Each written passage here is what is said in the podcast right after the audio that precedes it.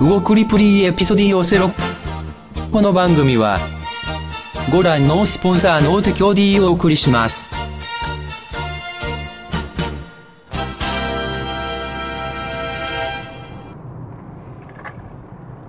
Hola, ¿cómo están? Soy Hugo Enrique Presas o Hugo Q para este Roadcast, el Roadcast número 16. Ahora sí sé qué, es- qué número es porque acabo de subir el 15 hace un rato, hace una semana. No, no, ¿cuál una semana? Hace unos 3, 4 días.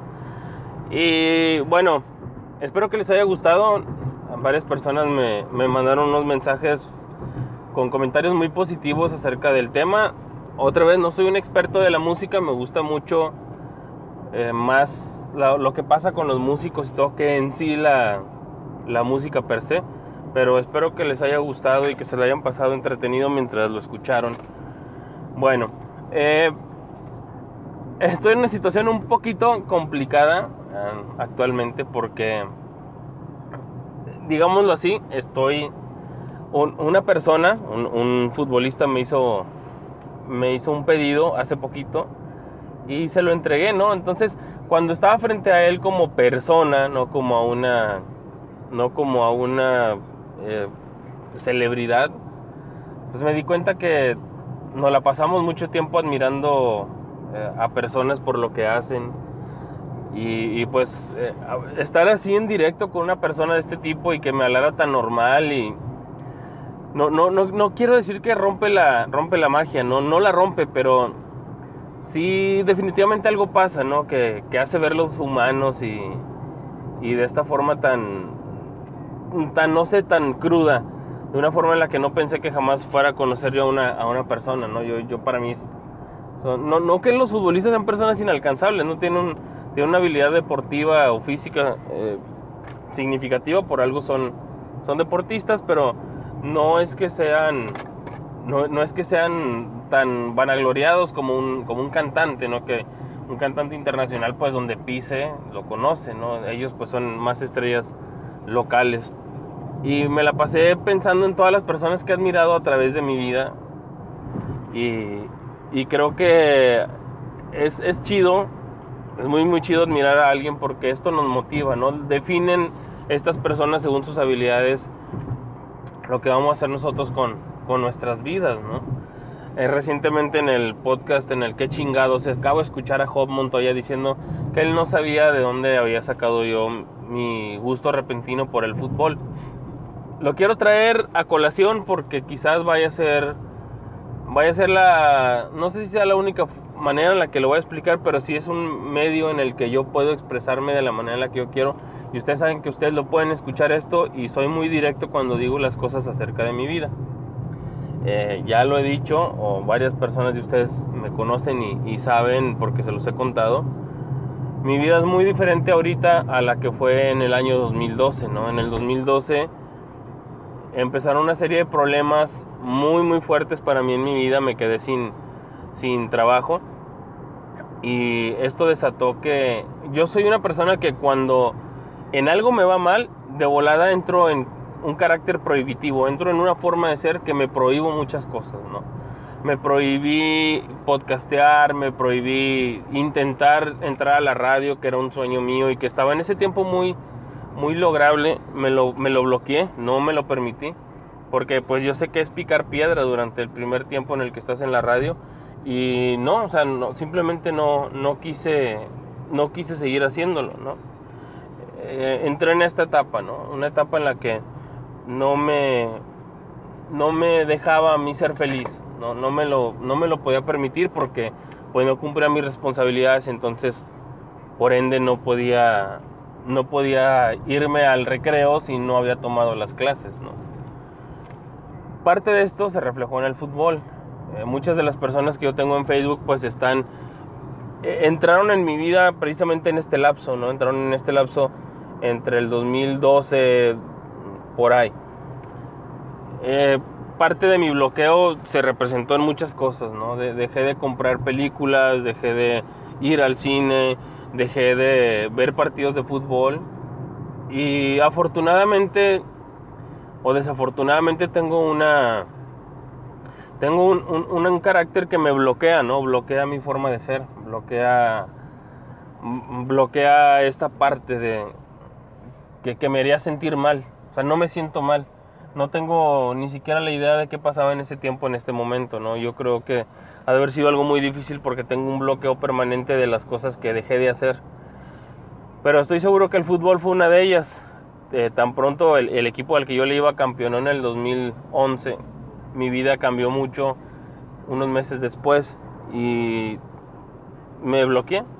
así, así de plano, yo dejé de, de, hacer tantas cosas. Las personas que, algunas que tengo antes del año 2000, bueno, del 2012 por ahí, eh, tenía un cuarto yo que tenía acondicionado con, con paredes acústicas y todo. Se hice tratamiento acústico en un, en un cuarto, ya estaba a punto de, de comprar el, el, mini split para tenerlo con aire acondicionado y todo. Bueno, todo esto se me vino abajo, ¿no? Todo este tipo de cosas se me, se me vinieron abajo y, y, y, aunque lo primero que me pasó en mi trabajo no fue perderlo, pero sí fue que por una revancha me bajaron el sueldo. O sea, le estoy hablando que me bajaron el sueldo a un punto en el que eh, yo puedes pedir el, el, aguinaldo por adelantado en mi trabajo, yo lo hice quería comprar un aparato, lo compré, entonces me salió en menos, me salió en negativos mi, mi recibo de diciembre, tanto así me bajaron el sueldo, ¿no? Y pues yo no podía reclamar hasta que eventualmente pues me despidieron. Esto no se lo platiqué a muchas personas, todavía no tenía esta madre del roadcast, pero me pasó.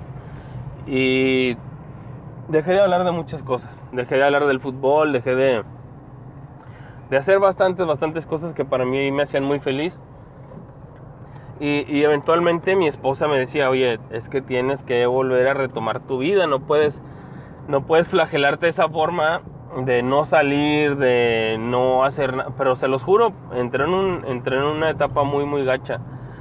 Y eventualmente ahorita, en esta etapa que vive mi equipo, pues muchas personas me han visto eh, que he regresado a la normalidad. Y esto se debe a que regresé a un trabajo y empecé mi negocio y todo me siento un poquito más pleno, ¿no? Me, siento más tranquilo de hacer lo que yo hago sin ningún remordimiento. De hecho, las posadas con mis amigos podcasteros y, y me cargan mucho de energía, ¿no? sé veo a personas como ustedes que tienen una vida, pues gracias a Dios, muy plena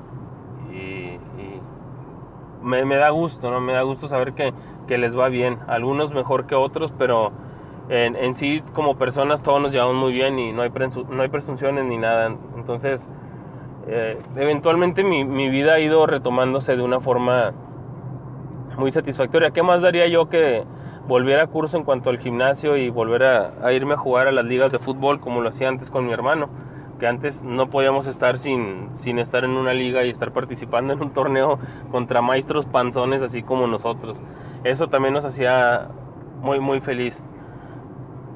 Eh, permítanme por favor, voy a hacer una pausa. Bueno, ya regresé a grabar. Este fue un mensaje muy satisfactorio. Fue, fue precisamente esta persona. Ahorita me acaba de hablar eh, el, la persona a la que voy a ver. Que, bueno, este, ya, les, ya les platicaré después qué pasó. Pero, eh, en fin. Esa es una de las cosas que a mí me hicieron alejarme del, del fútbol y de muchas otras cosas. Yo, eh, cuando la gente de Realidad Alterna Podcast, Juanjo, Pete, Chuy, Job, me, me hicieron la invitación para que fuera a grabar con ellos, integrarme al podcast. Yo me sentía este, mal, me sentía muy mal. No quería ir hasta donde ellos estaban porque yo sentía que ni la gasolina, ni el carro, ni el tiempo de ir con ellos era algo que yo me mereciera. Se los juro por Dios, es algo que sí me sentía. Me sentía que no podía, no, no debía de estar haciendo eso. Así fuera una hora en la que pues realmente eran las 8 o 9 de la noche y a nadie le iba a afectar si yo iba. Pero yo decía, ¿qué pasa si el, iba en temporada de lluvias muy gacha? ¿Qué pasa si me chocan? Oye, güey, ¿qué pasa si caía en un bache como ahorita acabo de caer en uno? no me di cuenta. Eh, y el carro pues se dañaba. Pues, eh, ese tipo de cuestiones me, me pegaban muchísimo y, y no sé, por eso es la respuesta a muchas personas que han preguntado que por qué repentinamente me hice futbolero. Y es un gusto que yo comparto con mi hermano, con mi hermano Ricardo. Otra vez lo explico. Eh, Ayer estaba hablando con, con los muchachos y, la gente de Select y Star, bueno, los que estamos en el que chingados, que en qué momento me hice yo tan, tan futbolero. Lo voy a resumir lo más rápido que pueda. Eh, yo era una persona bien nociva, bien negativa, quizás todavía lo sigo siendo, pero era una persona que mi carácter siempre fue agresivo, ¿no? Siempre fui bien agresivo, bien, bien agresivo. Tuve muchísimos problemas en la primaria porque yo era el bully de la escuela. Eh, sí, era muy, muy agresivo. Y luego cuando me di cuenta que tenía talento, un talento que es bien pendejo, pero es el talento de bailar. De primero, pues yo bailaba contra gente de otras escuelas. Entonces era bien soberbio porque bailaba bien, porque aventaba putazos, que me duró muy poquito el gusto de aventar putazos porque mi papá me lo quitó a punta de vergazos, entonces pues me dio una cucharada de mi propia medicina, sentí que mi papá me explicó después de eso por qué estaba mal abusar de la gente y que cómo me había sentido yo, lo comprendí y lo quité de mi vida, ¿no? Pero eso no quitó de que yo siguiera siendo un abusivo con mi hermano. Yo fui una persona bien abusiva, bien, bien gacha. Algún momento, si alguna persona se lo he platicado es a Góngora. Eso se lo, se lo he platicado a él. Entonces, eh, conforme fue pasando el tiempo, yo era aficionado del, del básquetbol. Yo veía a Ráfaga NBA y, estaba muy clavado. Yo vi el debut de Kobe Bryant y yo era fan de los Lakers. Siempre fui fan de los Lakers y, y no sé, ver toda esta área de, Kobe Bryant también fue bien chingona para mí. Y yo todo el mundo le decía, el fútbol es una mamada, el fútbol es una chingadera pendeja, es para gente inferior. Todas las mamás que me dicen, oye a mí ustedes, o la gente que no le gusta el fútbol, todas las mamás que me digan a mí, yo ya las apliqué. Ya se la dije a mi hermano, se les dije a mis dos hermanos, a los de la cuadra, a todo el mundo. Y era una persona bien, bien negativa, ¿no? O sea, conforme fue creciendo, como, conforme fui creciendo, me daba cuenta que mi hermano y yo no teníamos nada que ver. Yo y mis hermanos, o mis hermanos y yo no teníamos nada que ver, nada que ver. Y pues la madurez y los problemas de la familia me, llegaron y, y pues yo decía siempre, ¿no? Tenemos muchísimos problemas en mi familia porque, porque si mi mamá no busca, eh, porque si mi papá no busca a mi mamá y mi mamá no lo busca, entonces comprendí muchas cosas, ¿no? De, de, que uno debe de ceder, o sea, no, no está mal que uno ceda si es para solucionar algo y, y que podamos hacer algo bien por, por la familia, ¿no? Mis hermanos, como, como cualquier persona en México, como la mayoría de los mexicanos, y me atrevo a decir que como cualquier persona en el mundo, sabe que el fútbol es un deporte que domina, ¿no? Es un deporte dominante. Y empezamos, ¿no? Empezamos a, empecé a irlos a ver jugar. Mi hermano, de hecho, es campeón estatal en torneos de barrios eh, de, de fútbol. Habían torneos de barrio que eran barrios de diferentes municipios de todo el estado, de todo el estado de Nuevo León. Y mi hermano quedó campeón. De hecho, hasta fue campeón goleador. Muy bueno el cabrón. Este es buenísimo para el pinche fútbol. O sea, no solamente como espectador, sino como una persona que lo, que lo practicaba. Buenísimo el cabrón.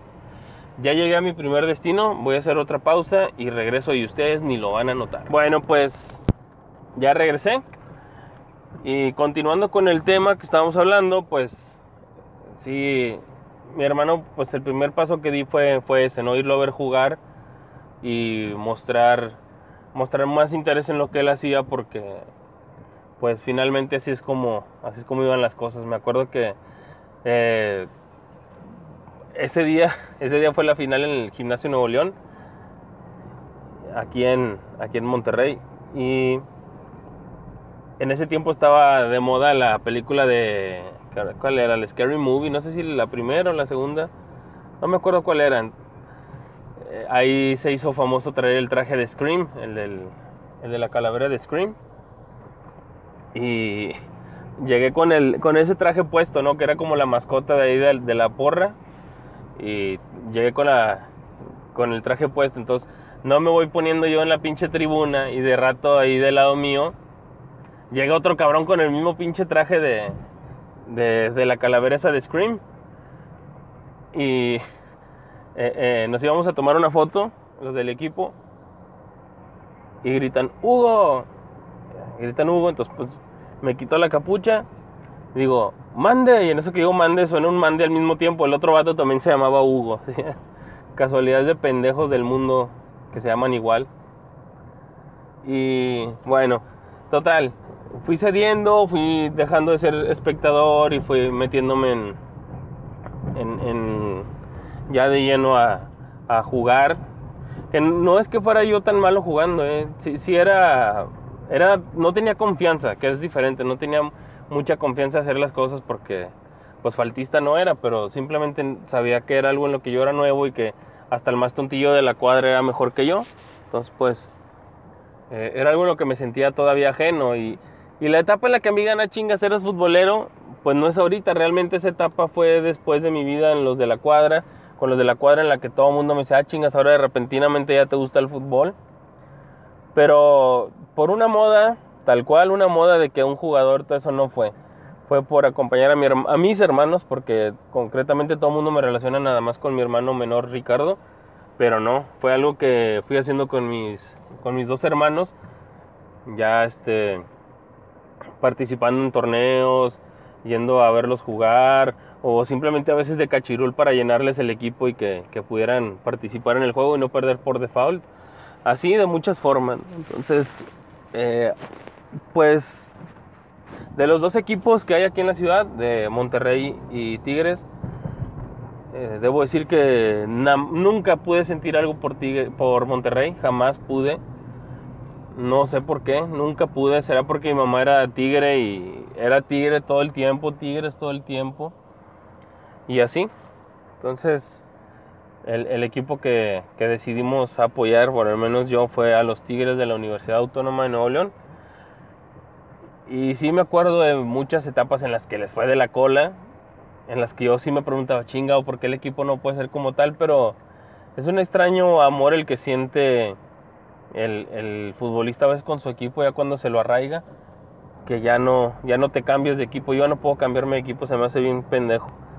Y ya con eso cierro ese capítulo de, de las pláticas de, de por qué ahora resulté futbolero cuando es un, es un tema que ya para mí tiene esta es una segunda vuelta porque ya es algo que ya me habían dicho antes en la ya ni siquiera sé cronológicamente en mi vida en qué década pertenezca ni a qué año concretamente es en la que me pasó todo eso, pero bueno, son varias etapas, ¿no? Y regresando a lo de la admiración por las personas, pues hay varias, hay varias etapas que he vivido yo en mi vida, ¿no? Como una persona que admira, como una persona que es admirada. Mm, siendo la de la persona que admira, la primera persona que yo recuerdo que había admirado por algo que hiciera es de una persona que, que vivía en la cuadra de mi mamá, en la cuadra donde vivíamos, donde tenemos la casa. Eh, mi amigo se llamaba Juan Carlos. Yo le decía Juan, en todos lados ahora le dicen Charlie, que estoy un poquito desacostumbrado a que le digan que le digan Charlie, pero este güey en los principios de los 90 era una persona bien conocida, pero bien conocida en todo el rumbo en el que yo vivía. Igual por cómo bailaba, ¿no? Era una persona que estábamos en la etapa de el rap, de los inicios del rap, el finales de los 80, principios de los 90.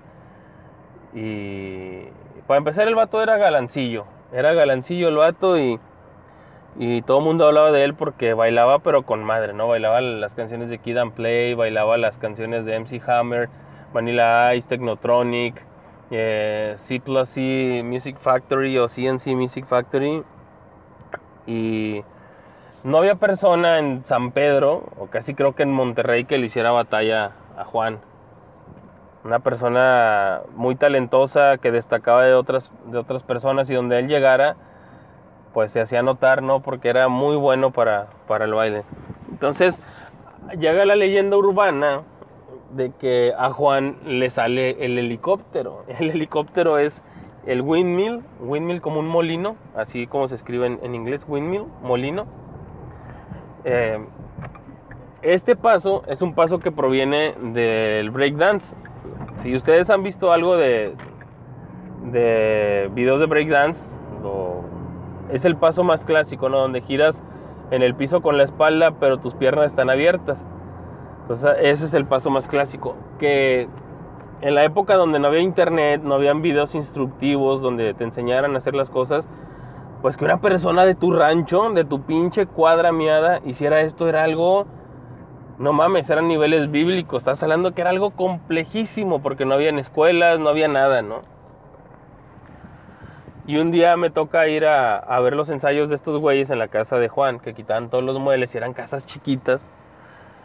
Eh, le decían, oye, es el helicóptero, es el helicóptero. No, pues el güey no quería, se, cotizaba el pendejo, pues sabía que era muy bueno, entonces no, no lo hacía. No lo hacía y así fue una semana y verlos bailar era muy chingón porque estos vatos pasos que salían en videos o en presentaciones los hacían de volada, eran muy buenos. Hasta que un día viene un vato a retar a este güey, a Juan, porque se los juro por Dios, así como en anime que te vienen a retar de otros lados, así era este pedo, era de que eh, tú eres tal persona, yo soy tal persona de tal pinche colonia, tal cuadra, me dijeron que eres un vato muy bueno y te vengo a retar. Así como se escucha, como se escucha de ridículo, como sonaba tan chingón cuando yo era niño, así. Soy tal persona, este, vengo a retarte, se los juro, así, así de ridículo.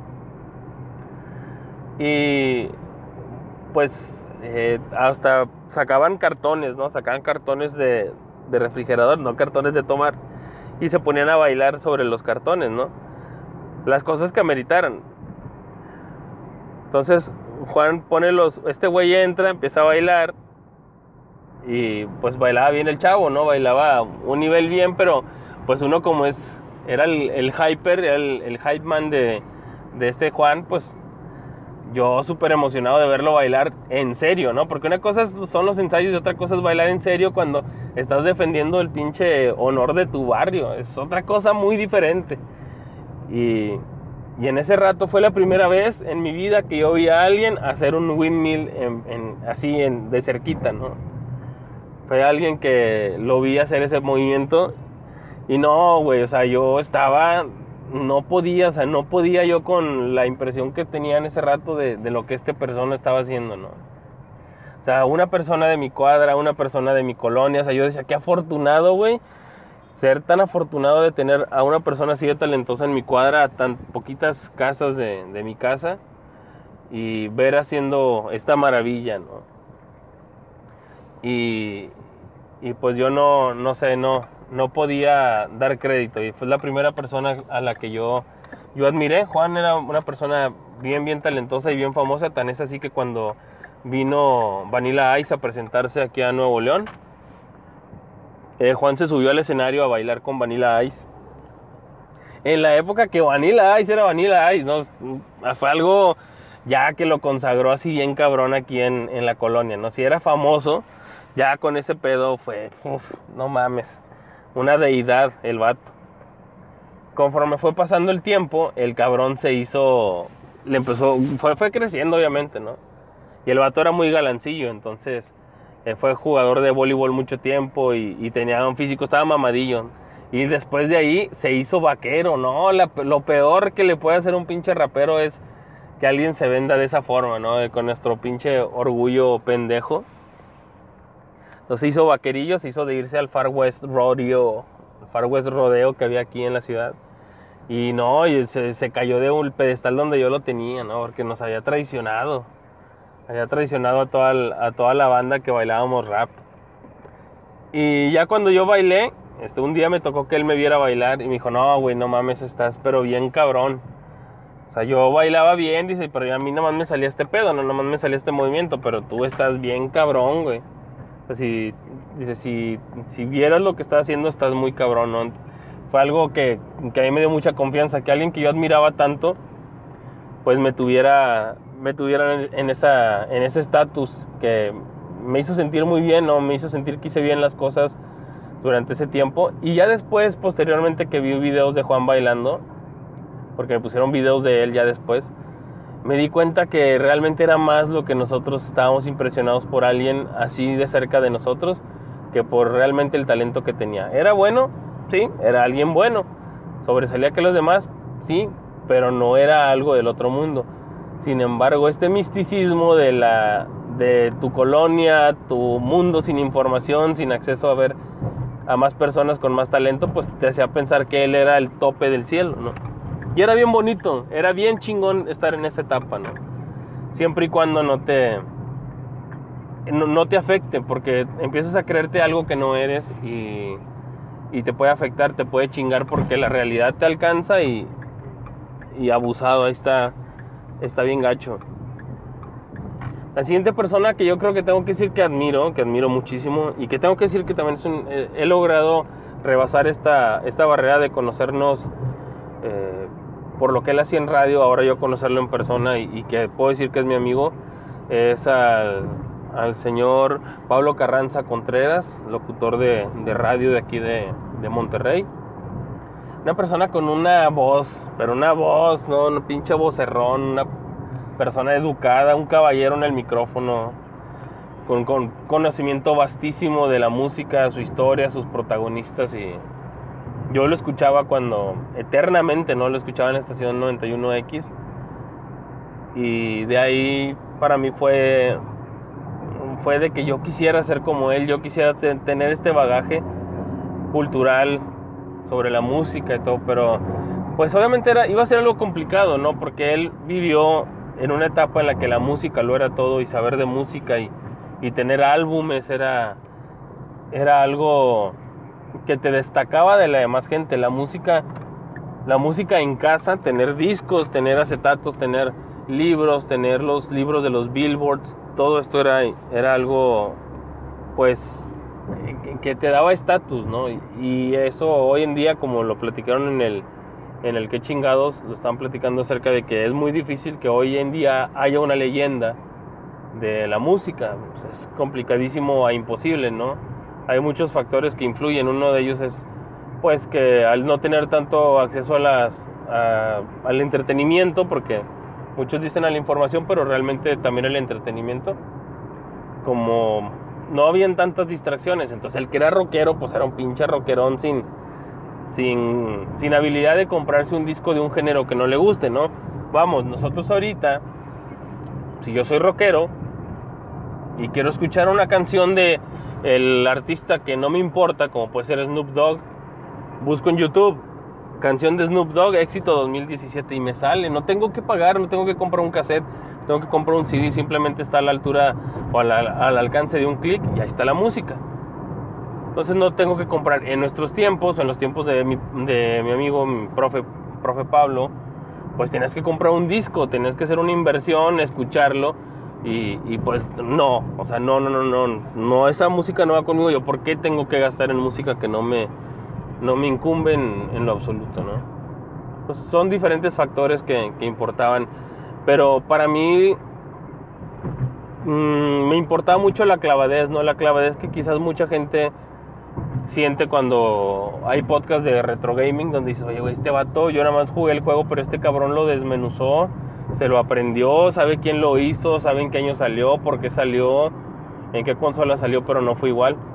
Entonces, es lo mismo, ¿no? O sea, como no había más acceso a más cosas, te permitías clavarte en ciertas cositas.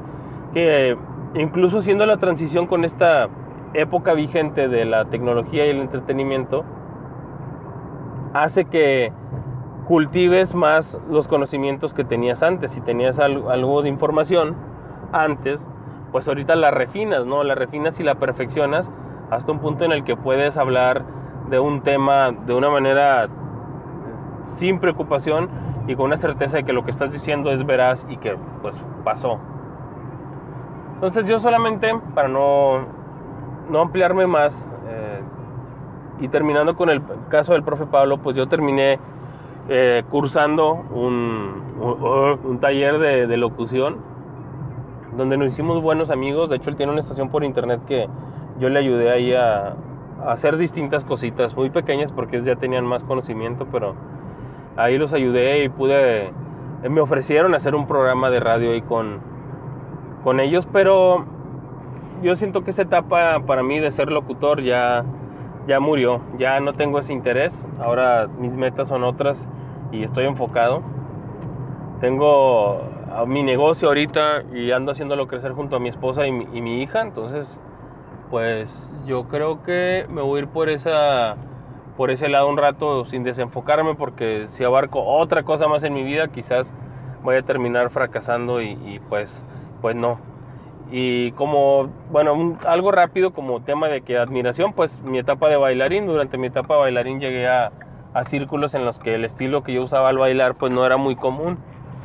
Y ahí me tocó que mucha gente pues quisiera tomar clases conmigo y todo. Y pues no, yo no soy maestro, no. Yo sí di clases, pero no soy maestro. Es algo muy difícil decir soy maestro de baile, soy coreógrafo.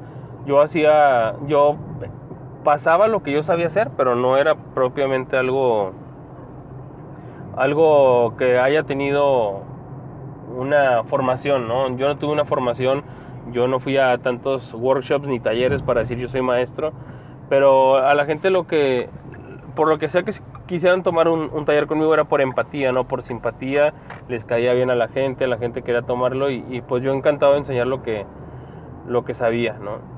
Eh, fue bien bonito, yo iba a presentarme a ciertos lugares y la gente iba, me llevaba, me llevaba refrescos, me llevaba botellas de agua cuando terminaba de bailar, se tomaban un chingo de fotos, me pedían autógrafos eh, es algo que ya he platicado también.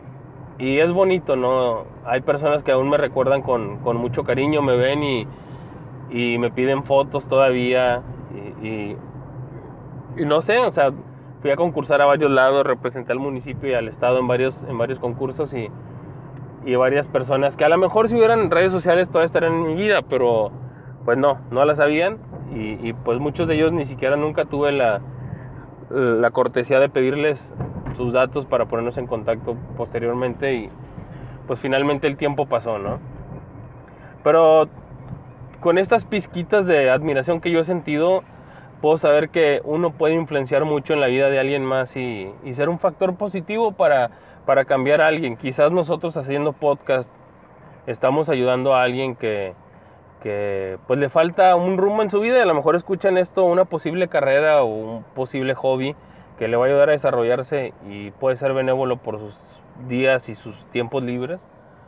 Y pues yo empecé en esto de la radio aficionada por internet y los podcasts y todo y me ha generado dinero, me ha generado muy buenos amigos y hay que seguir haciendo las cosas porque mientras que tú estés con tu cuentita en Evox y te escuchen 5 personas o 10 personas hablar por media hora, quizás es que algo haces para esas 10 o 15 o 20 o 1000 o 3000 personas que te escuchan, algo estás haciendo bien para que te esté admirando y, pues que esté aquí eh, suscrito a tu canal o, o pues esperando tu contenido, que por eso te reclaman, te reclaman porque les hace falta esa dosis de, de ese algo que tú aportas y que ellos definitivamente creen que vale la pena esperar por tener. Ya me voy a despedir, acabo de mandar saludos a, a mis amigos de los diferentes podcasts. Pero es, es muy bueno, es muy, es muy satisfactorio poder platicar de ustedes de las cosas que estamos haciendo. Lo, hace ratito que corté, pues hablé con esta persona. La persona con la que estaba hablando es un jugador de Tigres. Es una persona que ya dejó mucho a la institución y es un referente. Es un referente de, del equipo, ¿no? Ha estado en muchas etapas del, del equipo y, para mí conocerlo es una experiencia bien mágica, ¿no? Que llena, que llena ciertos espacios. No todo el mundo tiene la disponibilidad que tiene esta persona, pero mientras que tengamos este tipo de experiencias satisfactorias, pues está bien llenarse de, buena vibra. Buena vibra, un ratito. Ya me voy. Eh, muchas gracias por haber escuchado este roadcast que se partió en dos temas, tanto mi gusto por el fútbol como, como la gente que admiramos y por qué la admiramos. Espero no aburrirlos porque a veces agarro temas muy aleatorios o los complemento con cosas que ya había dicho, pero la verdad es que si no digo estas cosas no hay manera de que pueda poner los puntos claros, ¿no? Se los agradezco, muchísimas gracias nuevamente por, por escucharlo. Voy a hacer una dinámica pronto en la podcastería en la que voy a hablar con los diferentes podcasters para ver si están de acuerdo en que regalemos playeras de los logos o la imagen de sus podcasts.